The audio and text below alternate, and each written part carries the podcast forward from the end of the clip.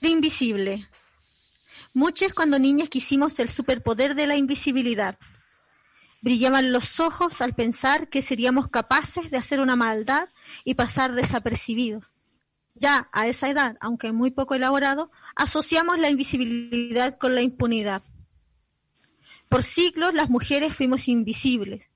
Las violencias que vivimos eran invisibles. Y tuvimos que gritar, colmar las calles, somos vivas, cantamos como si de un himno se tratara, para ser vistas. Pero las hay todavía invisibles. Compañeras que dolorosamente son violadas reiteradamente en la vía pública y a plena luz desnudas por calama. Invisibles, sin justicia, sin nadie que grite por ellas ni estampe una denuncia que arda calama. Justicia por esa compañera que ahora sería enviada a un recinto psiquiátrico porque está en situación de aparecer muertas calcinada en una maleta, como Estefanía Pérez Martínez. Justicia por esa mujer que van a encerrar en un psiquiátrico para que siga siendo invisible y así calama a su atroz impunidad. Desde aquí la llamo, que arda Calama. Las histéricas somos lo máximo. Las histéricas somos lo máximo. Ahora comienza Ni tan sola con Elisa Monti y su opaso. Un programa sobre amor, locura y pan. Ay, mundo, cuánta vanidad.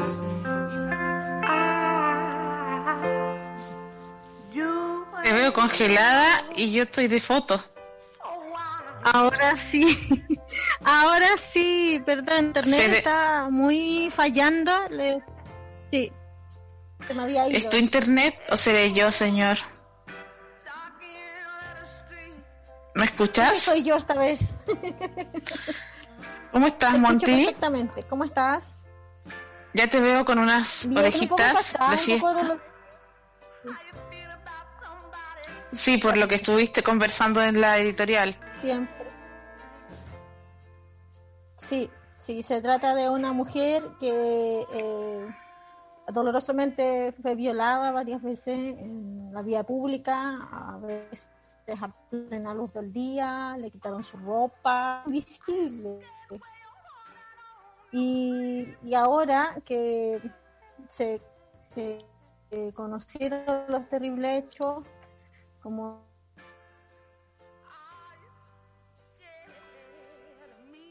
no han podido ser verificados. Me parece horrendo, realmente horrendo y quiero que Calama arda porque me parece una vergüenza ese nivel de violencia. Eh, creo que, bueno, a mí me ha llamado mucho la atención este último tiempo cómo se levantan ciertos iconos de, la lucha, como que aparecen ciertos nombres como centros de la atención mediática, sobre todo por redes sociales, pero los otros quedan como olvidados. Eh, pasó también el tema, ese tema me pareció que de todas las personas que fueron mutiladas, de sus ojos mutilados en, en la revuelta, dos o tres nombres son los que se destacan y el resto son cientos de personas que no aparecen como nombradas, se las, se las invisibiliza y solo se visibiliza ciertos casos. y me pregunto por qué toman a ciertos casos de violencia y todo el mundo se siente tan identificado y tan conmovido y con otros eh, parecen que no, no los ven o no les importan. No, no sé muy bien cómo operan a más ahí para que tome ciertos casos. El caso de esta chica que fue abusada por su pololo y que se suicida fue tan mediático y con justa razón, me parece bien. Pero a diario pasan estas cosas atroces y, y no se levantan estas campañas tan grandes.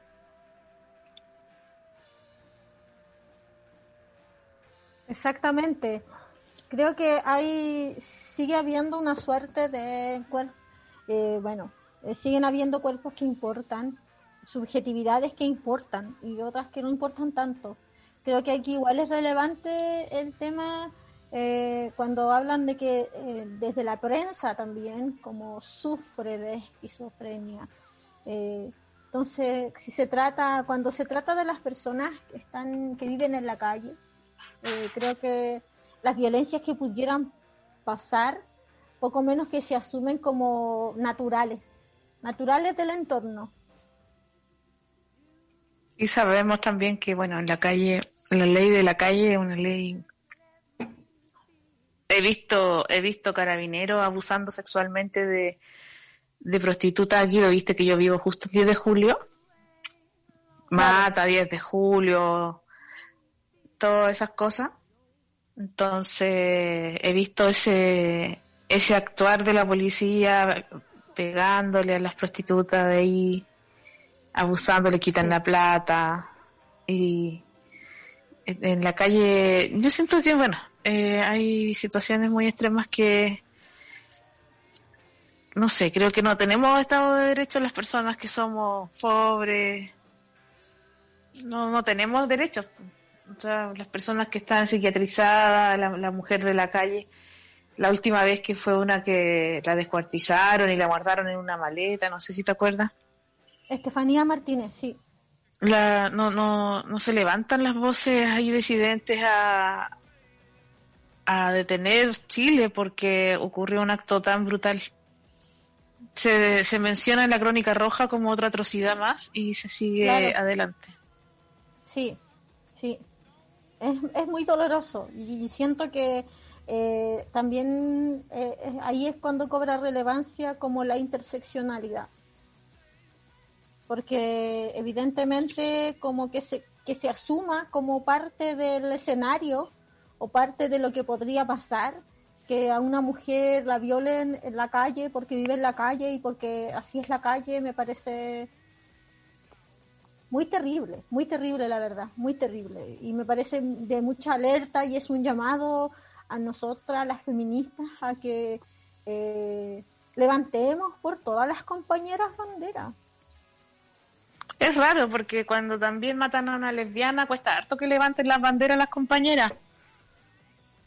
Cuesta harto, ahí cuesta mucho y tú llegas ahí a, a, a los eventos de, conmemoraciones o de protesta por ciertos casos de abuso y son puras lesbianas nomás, como que las heteros no llegan para allá.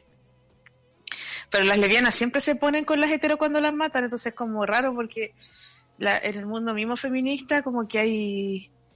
Es, raro cuando las lesbianas están reclamando por la no investigación, por ejemplo, del caso de Nicole Saavedra, y puras lesbianas llegan a poner la, a poner la cara, ¿cachai? Entonces eso es fuerte porque es como que el resto de las compañeras no se siente conmovida porque, porque no son tortas, eso será lo que les pasa, no sé, me, siempre me he preguntado en el movimiento, cuesta mucho que ellas levanten las banderas de las lesbianas y sin embargo sabemos que las lesbianas están en primera fila en sus banderas del aborto, siempre cuando nosotros estamos ahí, bueno, tú sabrás que las líneas de aborto, de todo eso, están llenos de tortas.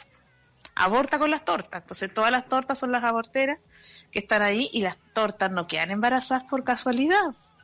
Entonces, están haciendo un acto eh, de solidaridad profundo con el resto de las otras feministas que no son precisamente sus no son precisamente sus dolencias, sus, sus, problemas, sus, sus subjetividades las que están puestas en juego en algunas cuestiones feministas, pero ahí están las tortas, ahí están las compañeras trans, y cuando nos matan a nosotras, la compañera hetero no aparece. Es muy fuerte. Y ahora, si una mujer de la calle, eh, ¿cuántas compañeras rasgarán vestidura? Yo me lo pregunto porque es fuerte cómo se transforma realmente en un problema quizás de... Estoy pensando porque este problema ocurre hace mucho rato. No sé si será porque no son de las mismas élites intelectuales o económicas. Sí, ¿Qué, hace que, no se enojen tanto?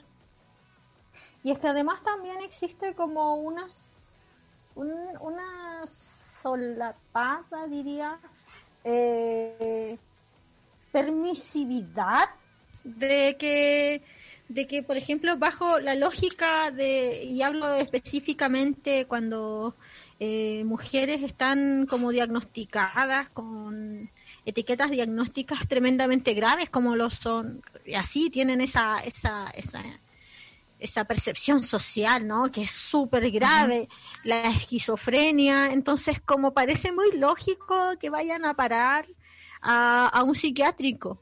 Y las que hemos vivido la experiencia de la psiquiatrización, eh, pucha, quizá no nos parece tan lógico, ¿no? Quizá sí, permíteme dudar de que si eso realmente va a, ser reparador o reparatorio cuando considero yo que la justicia es más reparatoria. Que esa mujer tenga justicia, que, que, que los culpables de, de la violencia que vivió sean identificados y que la gente que transitamos por las calles eh, estemos mirando porque hay seres humanos, digamos. Eh, en esta ahora en, esta cuestión de la pandemia ha habido un enorme, lamentablemente, eh, crecimiento de la población que vive en situación de calle porque no pudieron pagar el arriendo, sobre todo las comunidades inmigrantes son las que se han visto como más fuertemente afectadas como y empujadas hacia la calle a, vivir en la calle y las y, es como pensar como que la calle no existe sino solamente cuando la piso cuando voy a la feria ahí veo la calle como si en la calle no hubiera o, no hubiera nadie estuviera vacía. Y eso es algo que me asusta me preocupa es muy rara esta sensación de que a la mujer la violan la agreden y ella tiene que ser encerrada y, también me pregunto, bueno, pero ya sabemos que el tema de la psiquiatrización es muy dura, porque incluso nuestras compañeras, nuevamente, no es que me esté, que yo ya hace rato que estoy, ¿sabes qué? Súper como ya agotadita con el tema de las compañeras, cómo interpretan sus visiones, digamos, del feminismo. Generalmente estas cosas se dan, se resuelven tomando terapias, ¿cachai? O psicoanalizándote, o se, se resuelven eh, diagnosticando. Entonces esta persona tiene este diagnóstico y eso, y eso explica todo lo que todo lo que le pasa a esta persona y, y ese diagnóstico favorece la estigmatización de estas personas y por supuesto si ya llegamos a la a la hospitalización eh, adentro del hospital. Por decirlo poco, se practica el electroshock eh, en, las, en el psiquiátrico de El Salvador, en el psiquiátrico del Horvitz, a diario se está usando el contra las mujeres, o sea, yo digo contra, ellos lo consideran un tratamiento. Eh, se está usando, entonces es un centro de reclusión eh, donde todavía se aplica electroshock a las pacientes qué mala suerte caer ahí. Es como que ella recibió la sanción. A mí lo que lo que quisiera también eh, agregar a eso y, que, y, hablar de otra cosa también con respecto a lo mismo, es que eh, en el mm, que una vez estuve en un programa eh, con, con, la decano de la Facultad de Odontología de la Chile y comparó la práctica del electroshock con la extracción de la muela del juicio, a lo que me pareció eh, muy poco científico por lo demás y como que una comparación súper absurda, como, como rescatando lo que decís, que, que, para ellos es como un tratamiento, es algo como que te va a curar eh, meter corriente en el cerebro. Y por otra parte también quisiera eh, como poner en la palestra la falta de soluciones, y digo soluciones habitacionales para mujeres que viven violencia eso me parece tremendamente dramático, me parece eh, feroz que un ministerio no destine, no haya, no existan como recursos realmente, y eso habla como del interés de la violencia contra las mujeres para los, para los distintos gobiernos, que no existan soluciones habitacionales para las mujeres y eh, que sean amorosos, que sean contenedores, porque lo único que, o, lo que existe solamente para las mujeres que además eh, tienen un diagnóstico psiquiátrico es el encierro psiquiátrico cuando viven violencia. Ha pasado en otras ocasiones también. Entonces me parece a mí que hay que hacer un llamado a que eh, se generen estas instancias porque muchas mujeres en esta pandemia están conviviendo con sus agresores y no, no, tienen un lugar donde irse. Muchas veces me he topado con mujeres que necesitan irse de su casa y somos nosotras las que abrimos nuestras casas. Eh, me parece muy bien que exista una respuesta no institucional, pero debería también haber una respuesta institucional para aquellas mujeres a quien la organización todavía no llega. Entonces, y debería ser, es un deber, digamos, desde los gobiernos y el Estado, que existan soluciones para mujeres que tienen que huir de sus casas para salvar su vida. Sin embargo, lo que hay aquí ha habido hasta eh, toman detenida a las mujeres que, que eh, violan el transgreden el toque de queda por denunciar violencia. O sea, realmente aquí hay un abandono o un desinterés absoluto de parte de la institucionalidad, hay una deuda que tiene la institucionalidad para solucionar o para avanzar en la erradicación de la violencia contra las mujeres en este país, porque, y, a mí me preocupa, bueno, que tenemos un presidente tan misógino, tan, ah, no sé, están, la problemática la veo por todos lados, la verdad. Pero no, no es solamente que tengamos a ese presidente, que ni siquiera pensamos realmente que él sea un presidente. Eh, los que gobiernan son ciertos grupos económicos súper claros que han gobernado siempre. Eh, pero esas personas son, lo terrible es que esas personas son elegidas, representan el pensamiento de la comunidad, porque probablemente si el chileno medio no pensara como Piñera, que un millonario empresario no lo va a robar más, así que es bueno que lo votemos a él. O sea, no sería tan terrible si el presidente fuera un, un misógino, un imbécil, pero lamentablemente eso es, digamos, un espejo de, de la población. Si piensas tú que cuando Bachelet estaba en su eterno retorno, ¿cierto? Porque pasamos de uno a otro. En el segundo mandato, cuando les dio por odiarla, porque viste que se ponen de acuerdo y se vuelven de moda ciertas ideas, a veces se pone de moda que Bachelet es buena, a veces se pone de moda que Bachelet es mala, y cuando ya estaba terminando su gobierno y la, la, idea era que era mala y por redes sociales la estaban haciendo bolsa, nuevamente levantaban a Piñera como una posibilidad y como un tipo que no lo había hecho tan mal, cuando lo había hecho súper mal, o sea, gobierna para las élites, igual que la concerta, pero eh, creo que no, no sería tan terrible el tema de que nuestro presidente, si nuestro presidente no existe, nosotros no tenemos presidente, no tenemos a Piñera. Piñera es una, es una figura que está ahí, otros son los que gobiernan, pero con esas ideas, y no solo los que gobiernan, los gobernados también tienen esas mismas ideas, si no, no estaría ocurriendo tanta violencia de género. Porque probablemente si te hacen un portonazo, todos los vecinos están dispuestos a salir a matar y a linchar a ese gallo porque te robó el auto. Pero si ese gallo sale a violar,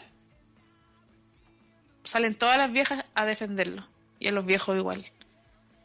Entonces. una de las mayores ganancias de la dictadura es justamente que em, nos tenemos que despinochetizar de Jaime Guzmanizar, porque eh, estamos como, como atravesados por esos valores tan horribles como lo son la propiedad y, y otros, ¿cachai? Como somos muy policías y hay, hay que ir como sacando la dictadura que, que como la dictadura psicológica que fuimos asimilando, la, la dictadura ideológica que fuimos asimilando a través de los años.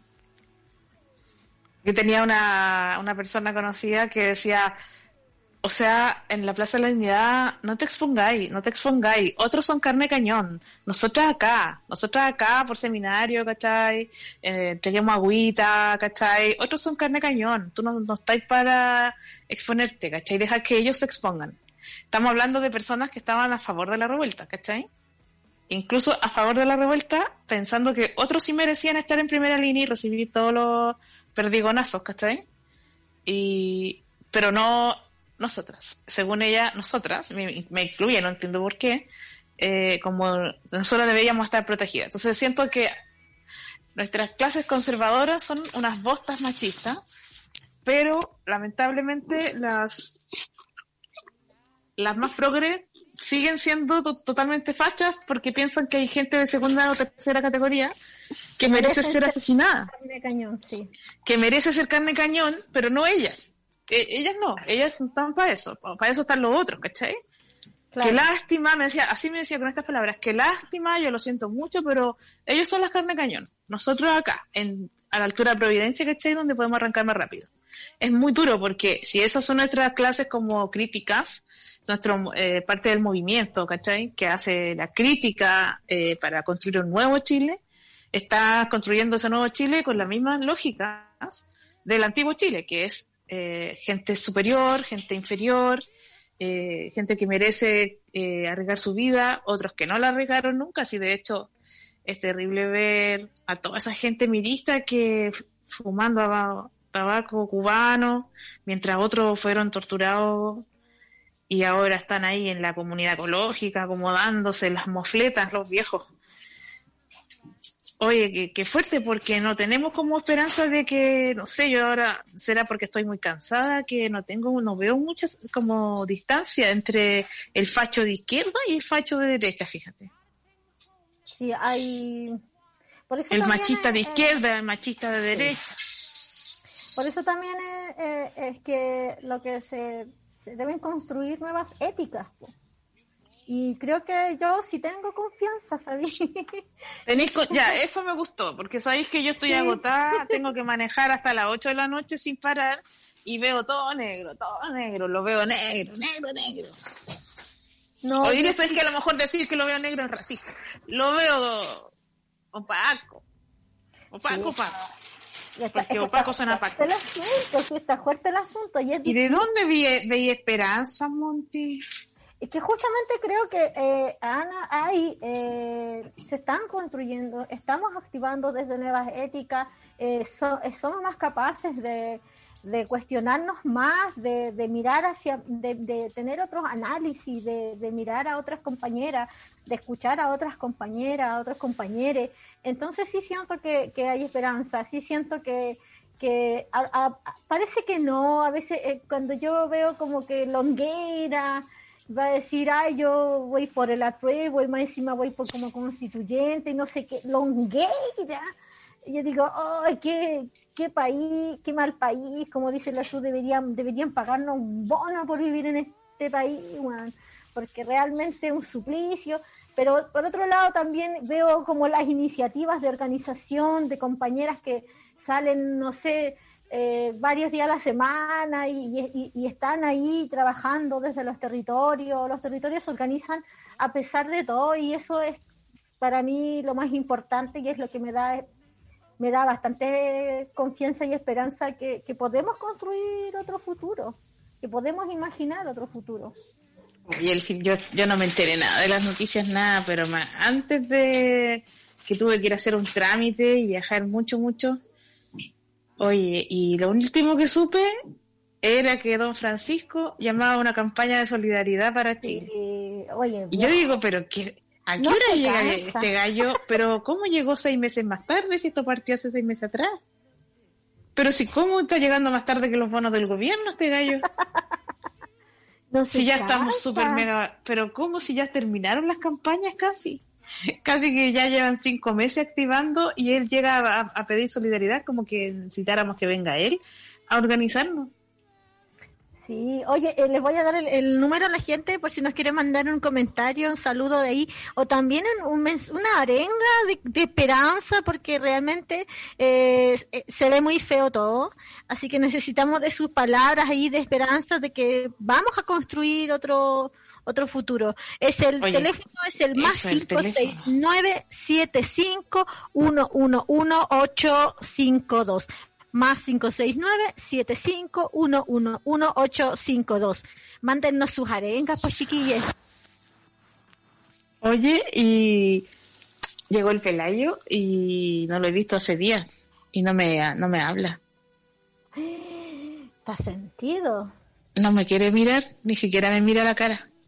No, sentido. Está mirando para otro lado. ¿Qué te iba a decir? Eh, en el, el juego del hambre, siempre todo lo considero como los juegos del hambre. Tú sabes que cuando me gusta me rayo. Sí, me es una rayo, buena analogía. entonces hay una parte en que el malo, el gobernador, el emperador, no sé, el presidente, Sutherland. no sé, po, el Sutherland, el Sutherland viejo, le dice a la chiquilla un poco de esperanza, o me parece que se lo dice al productor de televisión, al director del programa de televisión. Le dice un poco de, dale de esperanza, pero no mucha. Un poco de esperanza está bien. Mucha esperanza es peligrosa. Claro. Si al final, si al ¿Tú final está yo tengo mucha esperanza. Mucha. Sí, tengo mucha esperanza. Eh, y como dice la Sil- eh, Silvia Rodríguez, pues si no creyera en la locura. Sí, si al final uno está en esto a pura esperanza, a pura confianza, de confiar en las compañeras, en las compañeras, en el pueblo en general, en el movimiento social, en que somos capaces, pues tenemos el poder. Mira, yo justo el fin de semana me tocó hacer un flete de cajas de alimentos, por supuesto que no eran del gobierno asqueroso, sino que de, de la coordinadora de feministas migrantes, me parece que era, y se iban a llevar, entonces yo tenía que acarrear un montón de cajas. El camión lleno, del, la- la- el utilitario lleno de cajas. Y te juro que estaba métale sacando cajas porque yo, mira, venía con un lumbago de antes, pero dije, todo el mundo cooperando, todo el mundo entusiasta. Yo abrí la camioneta y todo el mundo, vamos, haciendo una cadena humana para sacar las cajas. Ahí estaba lleno de cajas, las cajas pesaban como 20 kilos.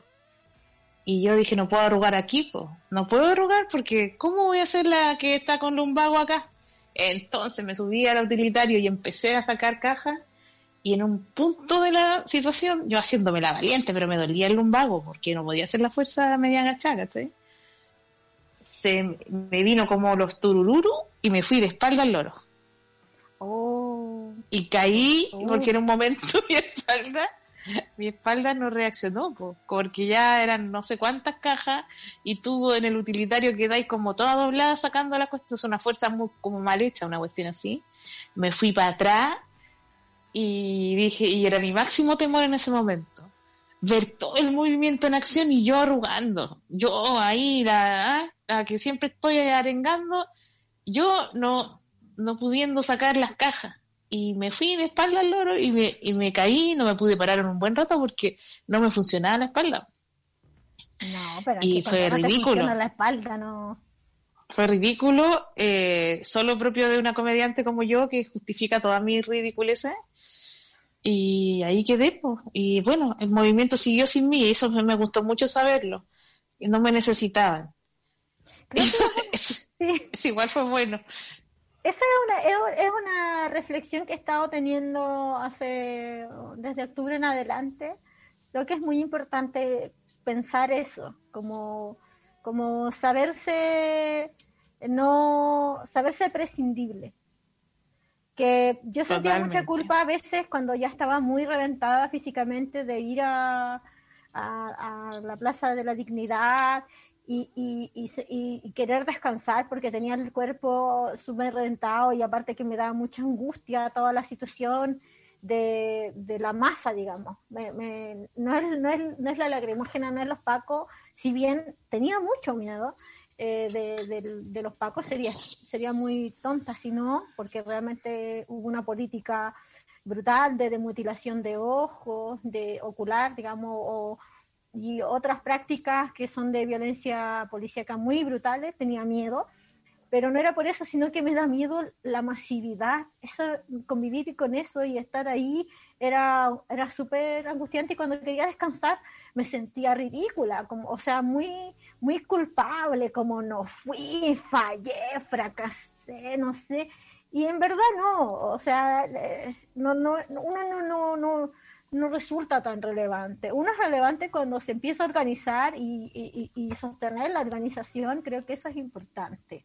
Eso es importante, pero, pero nosotros, eh, yo siento que no tenemos que apostar siempre a, estar presente como en, lo contingencial, como todos los días en Plaza La Dignidad. Si bien es cierto, importante para mí el, el uso de la calle como protesta, eh, creo que es más relevante cuando empezamos a organizarnos y fortalecer tanto la protesta como la organización. Y ahí yo sí siento a veces también una pelea con el ego de que qué tan relevante soy en la organización y esas son, son discusiones que me parecen a mí bien relevantes, como lo quiénes son prescindibles como, o quiénes son imprescindibles. Yo siento que todos somos imprescindibles, pero a la vez también eh, que, la organización no puede depender de una persona, digamos.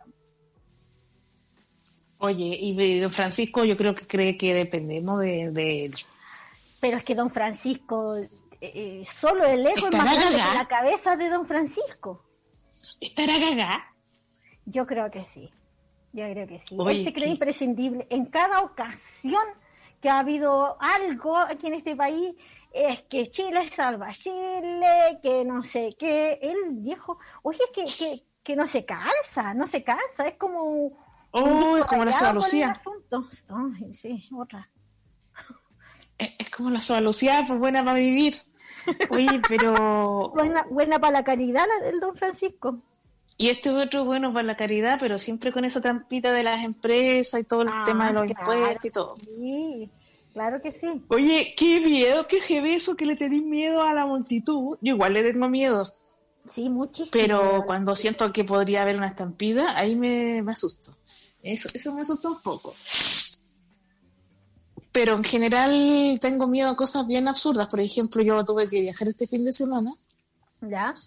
y me carga mi viajar, me carga, no, no haría nunca nada. Y qué raro cuando todo el mundo disfruta de una cosa y uno no.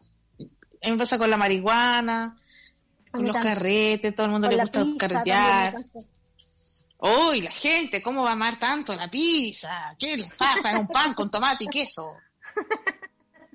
Para eso me como una, una yuya con tomate y queso, que es la misma cuestión. La lasaña también la encuentro sobrevalorada, fíjate pero mucho mejor unos canutones. Y ahora me gusta un, un video que se llama Pene. Ay, me da mucha risa que se llame así. y cuando no hay pene, yo alego. Yo alego. Yo llamo al líder y digo, ¿qué onda? ¿No tienen pene? Y me dicen, señorita. Y yo, oiga, quiero mi pene, ¿por qué no quedan? Se agotaron, la gente se los llevó quiero comer pene, pero yo prefiero el pene antes que la, de todas maneras antes que la pizza, que es como comer pan, pan con queso, que cuestión más aburrida. Sí. Y que eh, otra cosa que no me gusta viajar, yo me quedaría en mi casita siempre. Oh, que me estreso viajando. Y ahora, ¿para qué te digo con que hay que pasar no sé cuántos portales de militares para viajar? ¡Ay, qué terrible! Eh, no, es una pesadilla. A mí y la gente disfruta. Yo no disfruto viajando. A mí déjenme en mi casa. Yo soy de mi casa. Yo, soy muy de mi casa. yo, feliz en cuarentena. Oh, qué agotamiento psicológico. Es que me canso psicológicamente de estar en otro lugar diferente y tener que pasarla bien. No fui a pasarla bien ahora, fui a hacer un trámite, pero igual esa cosa de viajar, como que la gente se divierte tanto. A mí, mira, sabéis que a mí me dicen, te regalo unas vacaciones en Brasil y yo me estreso. No, gracias. Me estreso, no estoy a saber hablar. No, gracias, no, gracias. Qué rara que somos, porque la gente quiere, lo que más quiere es viajar. Sí, sí. Hay como. Y yo prefiero ver Discovery Como hay gente que, que es como. Se define a sí misma como trotamundos. ¿Cachai esa gente? Trotamundos. Patiper. Oye, me gustaba eso a mí cuando yo era joven. antes de todas mis crisis quizás podría haber resistido eso. Ahora ya no da, no da. Yo necesito mis rutinas. A mí me altera mucho y me pongo, me angustio mucho cuando me sacas de las rutinas. Sí, a mí me pasa igual. O sea, yo tengo mi horario, mis cosas. ¿Me estaremos haciendo señora, Su? No, si yo me volví loca y ahí cuando me volví loca quedé así. Y, y para poder estar un poco más calma. Yo creo que no es la edad, porque al viejo le encanta viajar.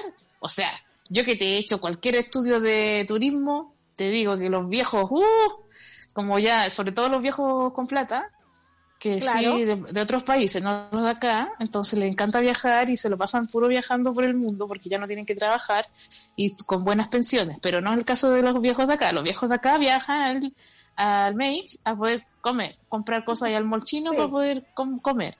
Pero los otros viejos les gusta viajar, les encanta. Los cruceros están llenos de abuelitos. Sí, pues hay paquetes, hay paquetes turísticos específicamente dirigidos hacia los adultos mayores. Te tienen que- el Corega incluido, mira, te incluye viaje por las Bahamas, el, la- el ir en el barco, un tanque de oxígeno siempre disponible por cualquier emergencia y pañales para todas las medidas. A mí pasa que yo siempre estuve deseando tener una casa, un lugar fijo donde vivir porque andaba de acá para allá, de acá para allá, porque no tenía donde vivir y que ahora que tengo una solución habitacional más estable, como que yo no voy a dejar mi casa, o sea, yo no me quiero mover de mi casa.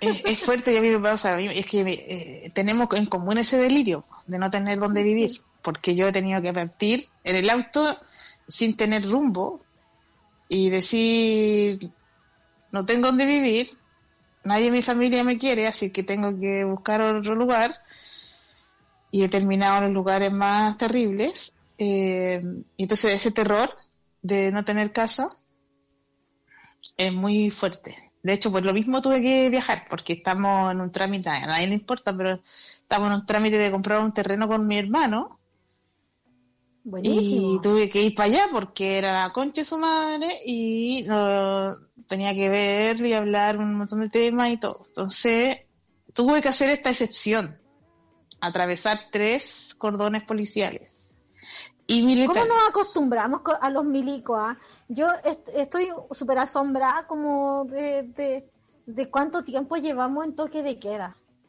Y me pregunto de qué sirve el toque de queda para esta pandemia. Yo creo que lo único que sirve es para que ellos tengan el control. Sí.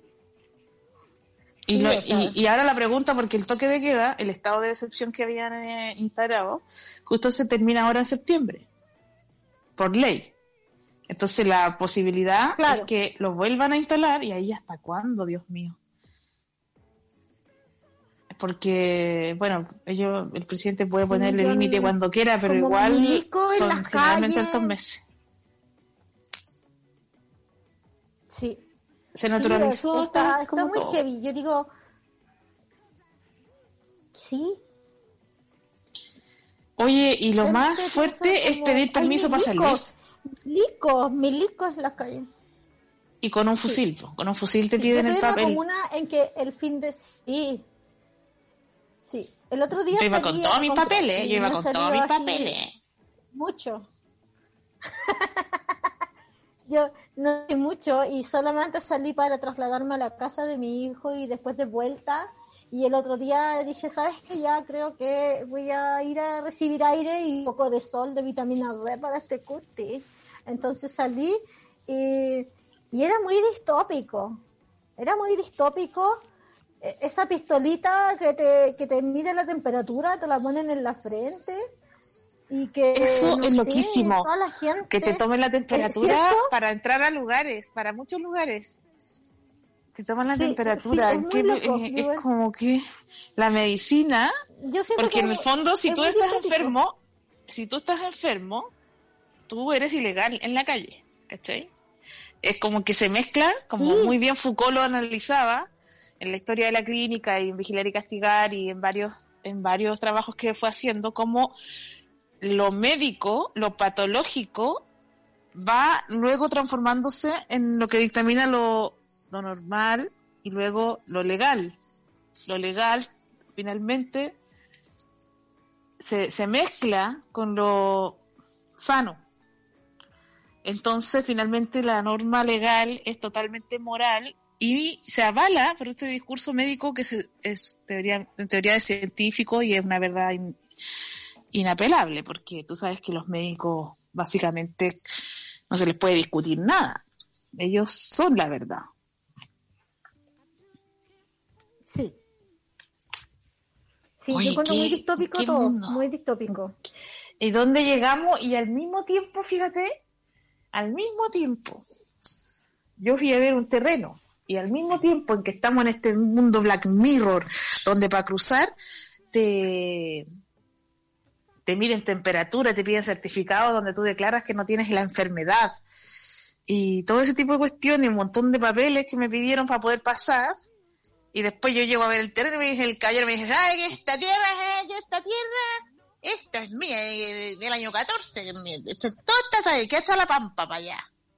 y el caballero con una y, yo tenía que hacer un trato con él y eso hace eso convive ¿cachai? ese mundo donde esta persona vive en una casa, de madera con un piso de tierra o quizás con mucho como mucho de cemento eh, y que quizás personas que con, con, mucha suerte terminaron cuarto medio todo es todo ese mundo más rural eh, que no tiene acceso a toda esta modernidad eh, Black Mirror que vivimos acá, pero está ocurriendo al mismo tiempo. Al mismo tiempo la temporera trabaja por dos chauches en la caja de uva. Y al mismo tiempo que pasa eso, acá estamos con teletrabajo, como el Yo mundo digital. En, la uva, pesando la uva que se iba para el extranjero. Se iba para Alemania. Eh, es cansadora y, y es bien eh, precarizada, súper precarizada, porque eh, por ejemplo, tienen como, como contratistas y trabajan con grupos pequeños, cosa de que eh, no tengan derecho como a sindicato, ¿cachai? Como grupos claro. Y, y te, teníais que estar eh, cargando, te, pesabais la uva, la, te pedían un peso específico, por ejemplo, para, para la moscatel o para otras, para otras cepas de uva, entonces tenía que ir cargando, cargando, cargando y a ti te pagaban por caja, por caja entera, no por la cajita pequeña. ¿Y cuánto te demoráis en la caja entera? Caleta, tenéis que ser súper hábil y además que requiere mucha fuerza física y es un trabajo muy mecánico. entonces terminas muy, muy agotada y al final... Pero ¿cuánto, por ejemplo, en un día? ¿Cuántas eh, cajas podíais hacer? Una persona normal, no una persona experta que toda su vida ha hecho ese trabajo. No, así con rajas y 20 cajas. ¿Y a cuánto la caja? Una jornada. Eh, ¿Cuánto me pagaban por caja? No me acuerdo mucho. Pero era poco, era poco. Te hacía, te hacía muy poca plata, la verdad. Te pagaban a veces 700 pesos por caja, ¿cachai? Claro, y si te hacís tres cajas... Ah, sí, o sea, ganaste... Ganaste la comida del día nomás. Sí. Y eso. Oye, ¿y los pesticidas, cómo se manejaban con eso? Es que eran las Porque todo eso tiene pesticidas. Sí, pues, sí. Pero nosotros ya veníamos con el agua lavada. Yo trabajaba en, la, en, la, en, la, en la cinta. Las, las, otras compañeras eran las que cortaban la uva y ellas las que estaban más expuestas a los pesticidas. Mm. Y también por el mismo, el mismo sistema, como que tenían que llenar un cajón y, y ahí por cajón les pagaban. Y es muy ingrato, muy ingrato. ¿Y quién determina quién es la primera línea de la uva? Porque es como la misma primera línea que me decía esta persona que yo conozco, que nosotros no podíamos ser primera línea en la Plaza de la Dignidad. Hay una primera línea que se expone a los pesticidas. Sí, sí, hay, hay, hay eh, ahí eh, como que postulaba y nada más pues, al trabajo y, al que te dieran tú ibas y nomás. Pues yo iba a la línea, a la, a la, a la cinta, a la cámara nunca me tocó trabajar de las... Yo he trabajado muchas cosas, pues tú sabes que de los... Parece que de los ocho años que partí a trabajar, nueve, yo creo que tenía, ocho o nueve. Los nueve que Cuando trabajé. estaba trabajando en la calle. Es que yo tuve muchos privilegios. Yo, de hecho, yo no trabajaba siempre. Yo trabajaba, esa edad, a los ocho o nueve, yo trabajaba en temporada de Navidad. Claro. Porque yo era prácticamente privilegiada, pituca, pues no trabajaba ni siquiera todo el, año, pero después ya tuve que ponerme a trabajar en todo, en todo, yo creo que he hecho todo, pero nunca fui, nunca fui temporera, fíjate. Habían llegado a buscar, ya, escuchemos. ¿Escuchémoslo? Escuchemos. Hola cabras, ¿cómo están? Oye, igual bacán la actitud de la, de la Monty. Yo creo que lo que no hay que hacer es dejar que lo que viene, que el tema de la, de la prueba, de la asamblea constituyente, dejárselo a los mismos de siempre. No sé, o sea, tenemos que elegir a alguien que nos represente a nosotros, nuestras ideas, nuestras cosas. Eso, eso, ya, saludos. Oye, ¿cómo vamos a hacer la... ¿Tú qué pensáis de eso? Porque no es fácil tener eh, ser, ser parte de los que van a escribir la nueva constitución, tenéis que tener todo un, pertenecer a partidos, es todo un mecanismo. Eh, sí, o sea, la institucionalidad tiende a reproducirse a sí misma y, pretende inocular iniciativas que son populares como el cambio de la constitución. Y ¿Cómo hacer ah, para que es estén representadas las temporeras, para que esté representada la gente que nunca ha sido representada? Claro. Yo creo que vamos a ganar el apruebo. Yo estoy por el apruebo, tú sabes. Estoy por Sí. el apruebo y yo estoy segura que vamos a ganar el apruebo. Yo también creo que va, va a haber un cambio en la constitución. Ahora, ¿cómo vamos a elegir la nueva constitu- cómo vamos a escribir esa nueva constitución? ¿Van a ser los mismos ah, clases eh, privilegiadas? Si va a ser Longueira, o sea, que está en la Ah. pesca, no, gracias, ¿cachai? Longueira está vivo.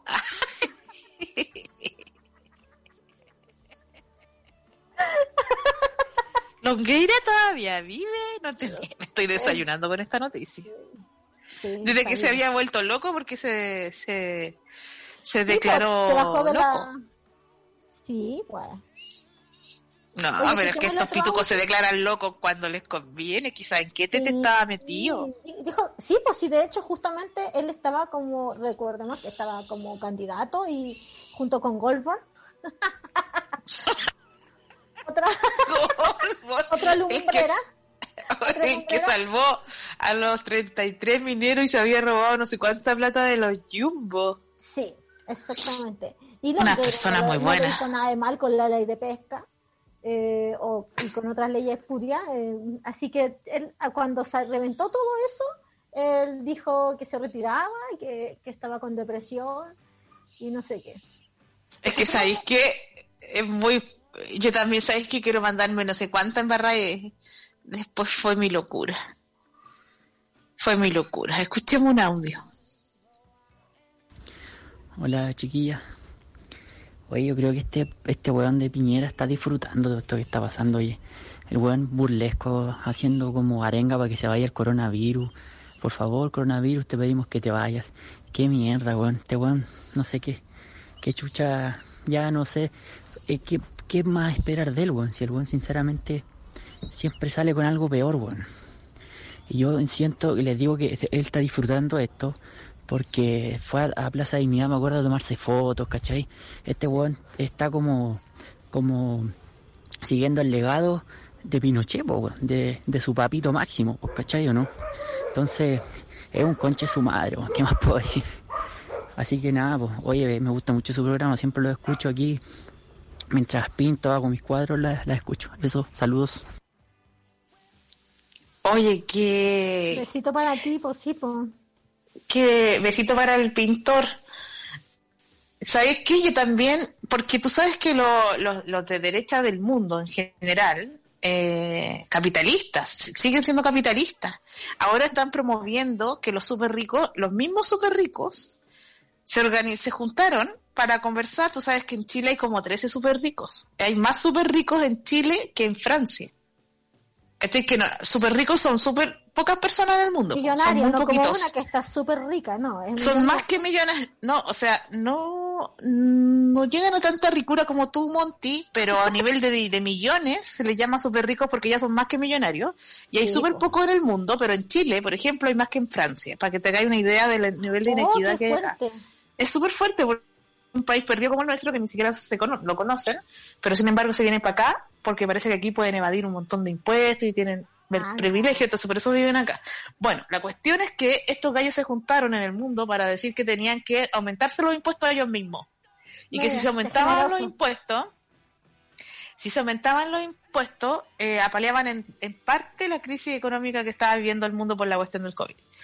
Tú sabes que si a los súper ricos de Chile se le aumentara en un 2% su impuesto, equivale como a todas las políticas públicas que ha hecho el gobierno como dos veces de plata. O sea, solamente por si ellos pusieran el 2% más de su plata, no estamos hablando de 20%, estamos hablando de un 2% más, eso en el dinero significa todas las- todo lo que han gastado en el año en bonos y cuestiones. Y duplicar eso. Solo si tú le, le cobraras más a esos ricos, ¿cachai? Porque tienen tanta plata que ese 2% es mucho dinero.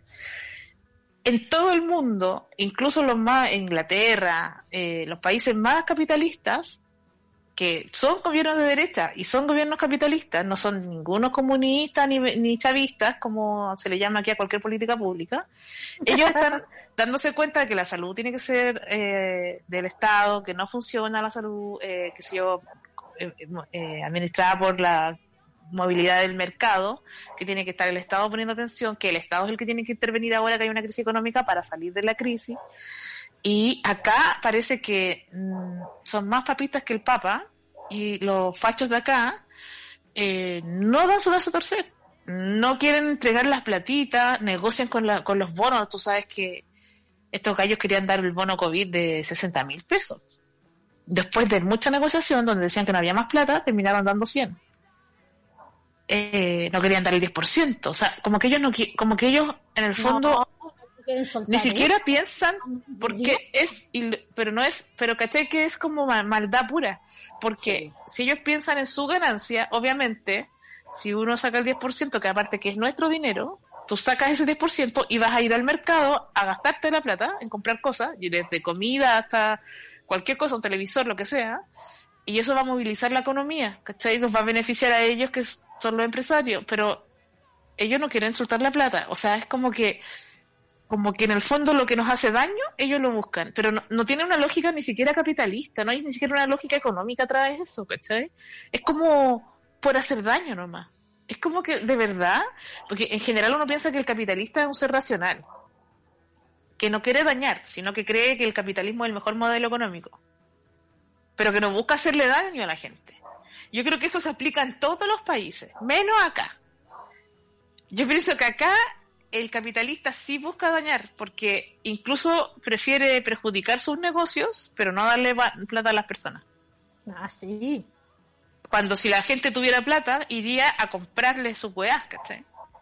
Pero ellos prefieren dañar, prefieren no entregarle plata a las pensiones, prefieren no aumentar los bonos, prefieren, eh, no sé, los subsidios son una wea ridícula. Cuando tú te ganas un subsidio habitacional, te dan como 500 UF te da, no sé, una cantidad de UF tan pequeña que no te alcanza para ninguna vivienda que se venda en este país.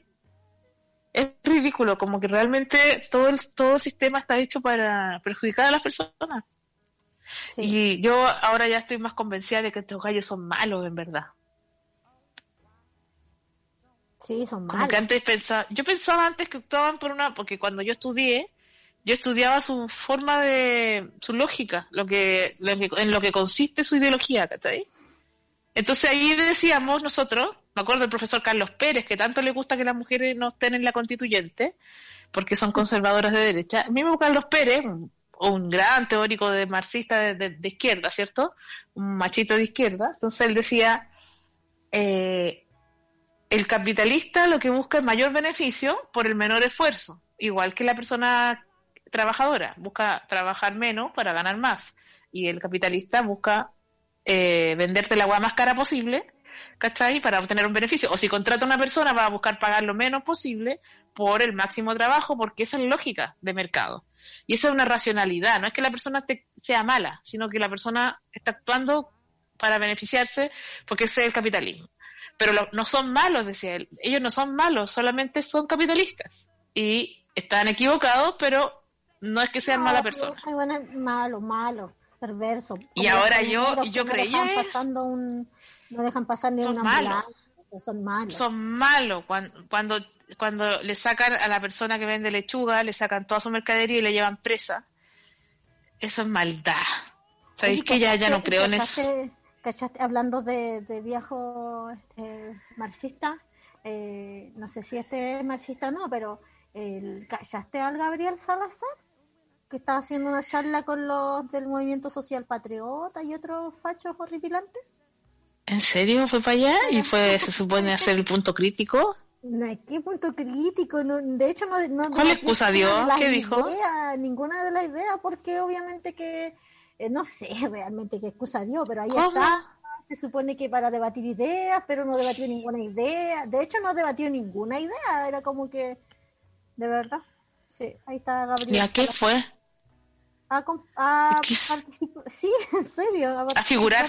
Es que sabéis qué pasa, que estos gallos que son como Carlos Pérez, como Salazar, estos tipos que se gastan su LED, no sé, quiero pensar en iconos como intelectuales, eh, cuando dan una clase, cuando dan una charla, ellos, e, ellos, su, su auditorio se va a llenar de gente que los ama y que los admira y que está de acuerdo con todo lo que ellos digan. Y si el huevón dice que a las mujeres hay que sacarlas porque no son de izquierda y van a votar por la derecha y todos los adoradores, porque cuando tú idolatras a una persona ya no le cuestionas su, sus ideas, tú solo lo respetas y lo, y lo amas, y lo amas tanto que no, puede que no estés tan de acuerdo, pero seguro que tú estás equivocado, porque él siempre tiene la razón, ¿cachai? Es como una, una cuestión irracional, como es un liderazgo que no tiene que ver con una lógica. Entonces, cuando tú eh, crees en una persona, se transformas en un ídolo, en una, en un, como en un rockstar, como Carlos Pérez o este Gallo Salazar, están siempre rodeados de hueones que son yeser, ¿cachai? Que le encuentran la razón en todo.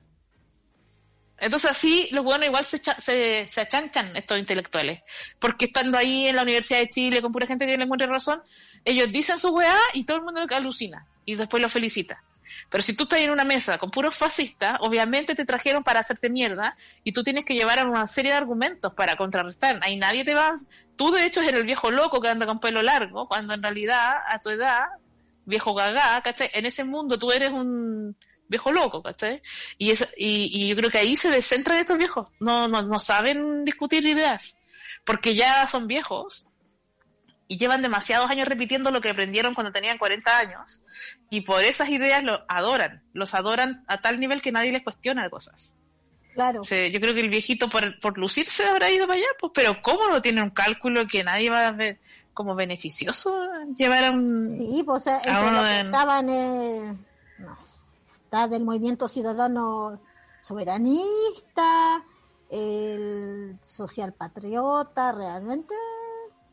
Y un hombre que tanto escribió sobre las culturas, sobre las clases populares, y las clases populares tenemos menos de chilenos, como decías tú alguna vez, nos identificamos más entre pobres del mundo entero, somos más parte de una patria que si existiera algo así como una patria, nosotros somos más cercanos a otro pobre que a cualquier millonario de acá, cualquier rico de aquí.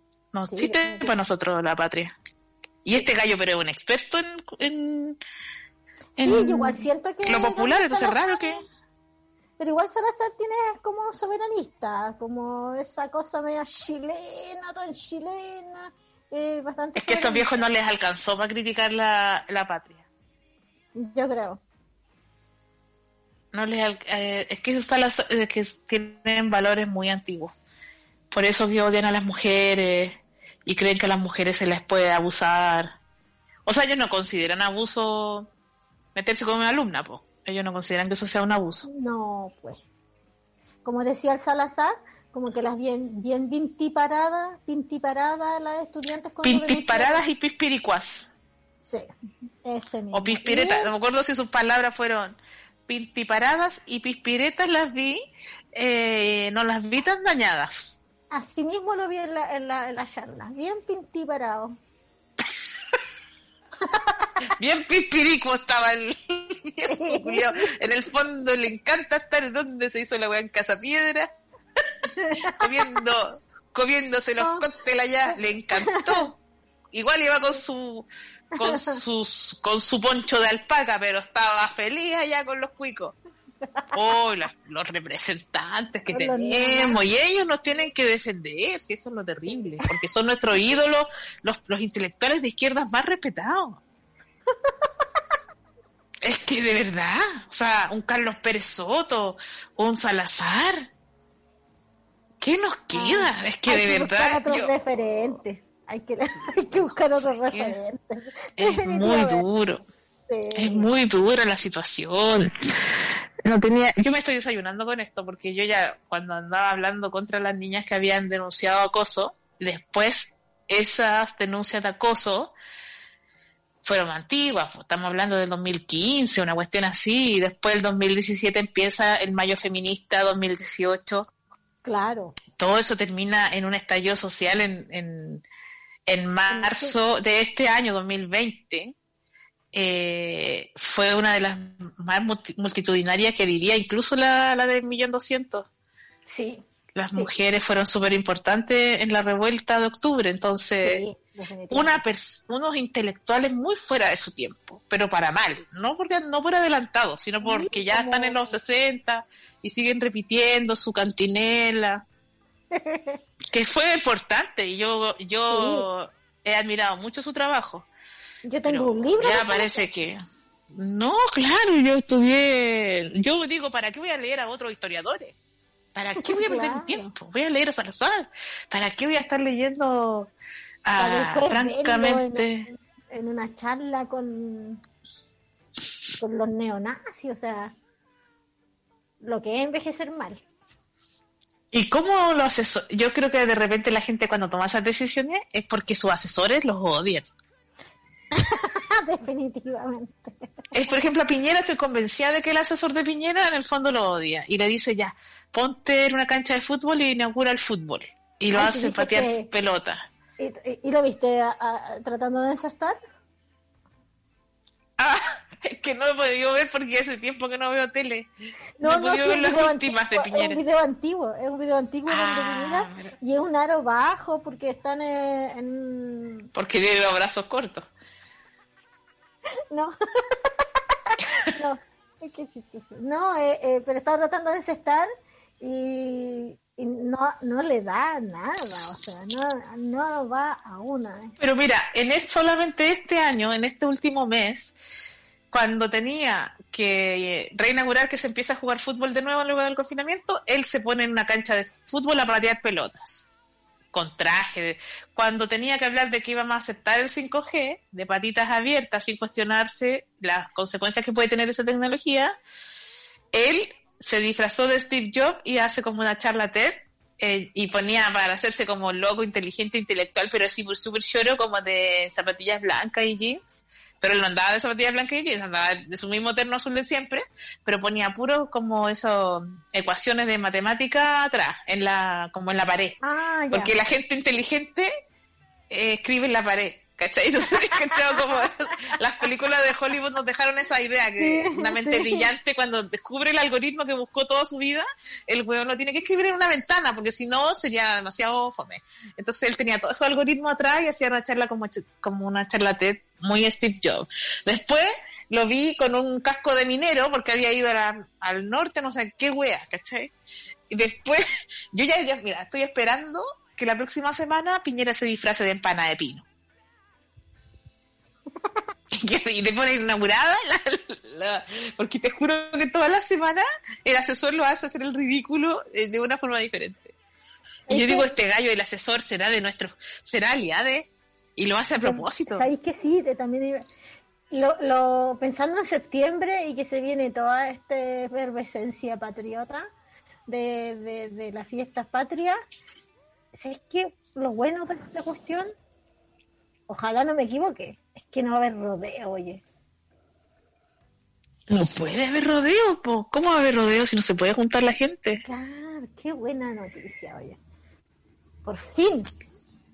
No, no tiene que haber rodeo y eh, no tiene que haber fonda. Que tú sabes que no hay nada más peligroso para una mujer que andar en una fonda, po. porque estos buenos se curan, los violadores todos curados, y tenéis que andar eh, con un calzón de lata para que no te abusen. Si la, la cultura de la violación en el campo es una cosa a destajo. Sí. Entonces, ¿sabes que Yo me alegro de que. ¿Sabes que No hay nada que me guste menos que a mí que la fiesta patria. Primero la patria y luego la fiesta de la patria. Pero no, a mí me gusta la fiesta. Me mí me gusta. gusta septiembre. Bueno, no me gusta ir, pero me gusta que la gente se divierta. Yo me prefiero quedar en mi casa. Pero que la gente vaya y se divierta. Pero ¿por qué tiene que ser por la patria, por Dios? Y digo por Dios, porque la patria no la, no la quiero, pero a Dios, por supuesto que sí. No, ¿Sabes por qué? No sé por qué tengo esas palabras pegadas. A mí me tuve una mamá, mío, sí, Dios mío. Yo digo, Dios Señor mío, pa' Virgen. Santísima. Es que tengo, bueno, colegio de monjas y, y papá, mamá, todos católicos a su manera. Entonces, tengo estas palabras Sí, metidas. yo digo, Dios mío, todo el tiempo. Todo el tiempo, digo, Dios mío. Pero Dios es Facuni. Y, y otra, y otra buena noticia que leí es que eh, un toro de una cornada le mm, lastimó el pene a un torero, a un matador. Y justo el pene, no te puedo creer. Sí. Sí. Así Mira. que, qué bueno. Es muy raro lo del matador. Quedó vivo lamentablemente. Es que esa Y- cuestión de los toros de la, lo encuentro macabro. Yo creo Y lo de los rodeos es una versión pobre de lo mismo. que es la versión chilena de lo mismo. Lo encuentro horrible y menos mal que no va a haber rodeo este mes. Nuestros auditores serán pro, pro a trincar la vaca. Ah, no, qué vergüenza. No, pues chiquilles. No. ¿Te imaginas nuestros auditores ahí Ay. yéndolo? La otra vez, ¿sabéis qué? Vi una foto y era. Ay, no me acuerdo quién era el tercero, pero era Joaquín Sabina. Ah, ya sé. Era Joaquín Sabina, eh, Miguel Bosé y era el Almodóvar juntos viendo rodeo. Ah, pura gente buena. Y, y Pura el, gente- el Andrés Calamaro también le encanta el rodeo de todo y el, y el Juan Manuel Serra también. Oye, esos machistas. Y pensar que eh, fue tan importante para el cine Almodóvar y también ha envejecido muy mal, fíjate. Eso de hable con ella, Ah, claro. esa niña que está en coma y es la mujer ideal. No habla, Wow. no piensa, no tiene reacciones. Es la mujer perfecta, todos se enamoran de ella porque la galla no tiene... Es como una planta. Todos abusando de la, de la mujer. Oye, qué fuerte. Lo que sí me gustó en, en una sola película, en Volver, cuando... No, sí, ahí tienes que sabéis que me da rabia el Almodóvar porque tiene películas buenas. En Volver, cuando la mamá se entera que el gallo abusó, su esposo abusó de la hija y lo mata al tiro, fa, nada de cuestiones. Sí. Nada de poner en duda nada. Listo, tucu, tucu, muerte. El, o no me acuerdo si la mata ella o la niña, pero lo matan, lo ocultan y se lo comen. sí, Nunca había visto cual. solidaridad en una película. Solidaridad entre mujeres. y la piel cabito también es muy buena, pues. No, sí, ya, ya le mira, si sabéis qué pasa, que Almodóvar tiene cosas muy buenas y tiene cosas muy machistas y muy retrógradas, pero tiene de todo. Ay, qué terrible. Y a mí igual me gusta un poco Joaquín Sabina. Sí. Sí, es cierto, sí. Sí. No, si igual tengo un disco de Miguel Bosé y bueno. Sí, no, yo en el karaoke te canto. Nunca fui Gulliver y grito herido, no. Ah, sí, sí. Esa Y aviso, ¿y cuál me gusta a mí ahora? Ahora último que estoy más vieja, ya como que ahora si me ahora canto- se acaba todo. ¿Cuál? no, eh, la, esa es la de Diego, la del otro, la de Diego Torres. No. Color Esperanza, en la que estaba cantando, ¿te imaginas ahí? No. No, una más terrible. Ahora he estado Sevilla, he estado cantando ¿Cuál es esa? una canción, en el karaoke he estado cantando una versión de Miguel Bosé de Sevilla. Así ¿Cuál parece que se llama, ¿o no? Así se llama. No sé. Tananana. Y el corazón que a Triana va nunca volverá. Sevilla. ¿Esa canción? Uno la conocía. No, pues, si es una canción que ni siquiera es famosa, si no tengo ni para qué haberla conocido. Imagínate el nivel de daño que me he hecho, que yo escucho esas canciones por gusto, si estoy vieja, ¿sabes? Soy vieja ya. Yo siempre llego al momento en que te digo, oh, ponete canciones de Dios en el karaoke. Y cuando canto Getsemani, no podemos negar No, que eso siempre es un mejor, momento pic. sí. De cualquier karaoke. Si estoy yo y canto Getsemani, y yo diría que ahí ya desato todas las pasiones. Cuando yo ya me pongo a cantar Getsemani, la versión de Camilo VI, Sí. después de eso todo está permitido. Todo. Ahí ya o las, se las canciones de los monitos. Sí, es que ya, los mira, la del monito es la parte de ah, cuando uno ya está eh, queriendo hacer vida social y está un poco borrachín. Sí. Porque es lo que tenemos en común. Mi Cami, la casa fantasma, osada, mirada. Es un nuevo tema ese. Pero yo soy más vieja, po. Capitán Futuro. Capitán Futuro. Yo veía Capitán Futuro todos los días. Y el momento melancólico. En mi ventana veo brillar. Las Y todos recordamos nuestra pena. Cerca de mí, sí. Ese momento melancólico. ¿Sabéis qué mono me gustaba siempre y todavía lo veo? Charlie Brown. Charlie Brown.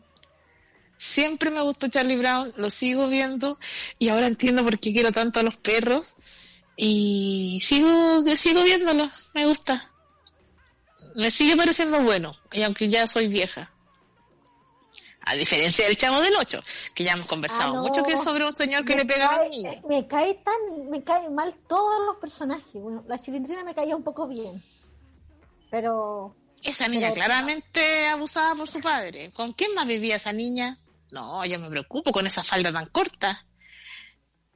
Y la bruja del 71 era más joven que yo. Y todos le pegaban al pobre, todos se pegaban entre ellos, pero más le no, pegaban al era chavo. horrible, era horrible. Imagínate un- una serie donde hay que pegarle al niño pobre. ¿Sabes qué? Nosotros nos educó esa... Esa televisión nos educó a nosotros. Pero después El veía, fantasma de Pipiripao nos educó. después veía- y el castillo Ratimbun. No, yo veía los Thundercats. Te veía Ranma, te veía... Ranma me gustaba. Ah, sí, porque esa era, era bastante trans. Sí, me gustaban mucho esos monos. Y eh, el, ¿cuál otro te veía? Bueno, la, Mikami, las guerreras mágicas, me encantaban. Yo como era cabra chica me gustaban las niñas. Obviamente me encantaban las Sailor Moon y, la, y las guerreras mágicas. Yo a esa edad ya, tenía, ya estaba saliendo de la universidad, pues, Monty. Yo ya no, no llegué a esa edad, yo fui anterior. Anterior, yo vi el inspector Gayek, yo vi los Thundercats, Capitán Futuro, eh, Charlie Brown, cosas más antiguas vi yo. Y mucho de Warner, mucho Wa- Warner Bros. Warner no me gusta tanto los monos de Warner. Odiaba, odiaba al conejo Bugs Bunny, lo odiaba. No, si era un conche su madre ese gallo. Sí, sí, y el pato Don, y el, y el pato, no, el pato Donald, el pato Lucas. Era un baboso, lo odiaba también.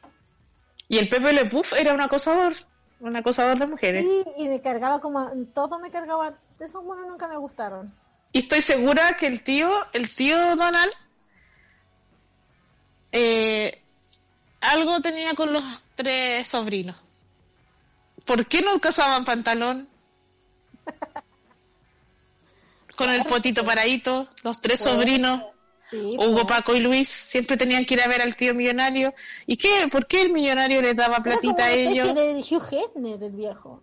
El. El viejo siempre de bata y los niños sin, sin, sin pantalones. No sé yo. ¿Sabes que Yo ya no, yo no le dejo a mis niños a un tío rico. A mí me dicen, lleva a los niños a donde el tío, yo no los llevo. Bien se pudo haber Que llamado tío Michael. Mira, ahora se cambió por tío Michael, pero yo a mi tío rico no le llevo a mis hijos. No. Oye, ha sido muy bueno este programa, a pesar de lo agotada que estoy. Eh, me interesó mucho lo que conversamos. Me, me- vine a desayunar contigo con esta noticia horrible, pero qué bueno que pudimos terminar con color esperanza. Claro. no, por favor. o sea, no Veámonos, la ser peor. próxima, veámonos la próxima semana. Y gracias, Martín. Yo alcancé a entrar a mi casa, hice el programa y me voy a ir. Pero los llevaré en mi corazón. Qué bonito. Yo también. Ya. Un abrazo. Muchas gracias a todos. eh, los dejamos también invitados a que sean parte de la comunidad holística en patreon.com slash holística radio. Escuchen nuestros programas en Spotify y nos estamos escuchando la próxima semana. Abrazos, su. Besito. Abrazos. Chau, chau.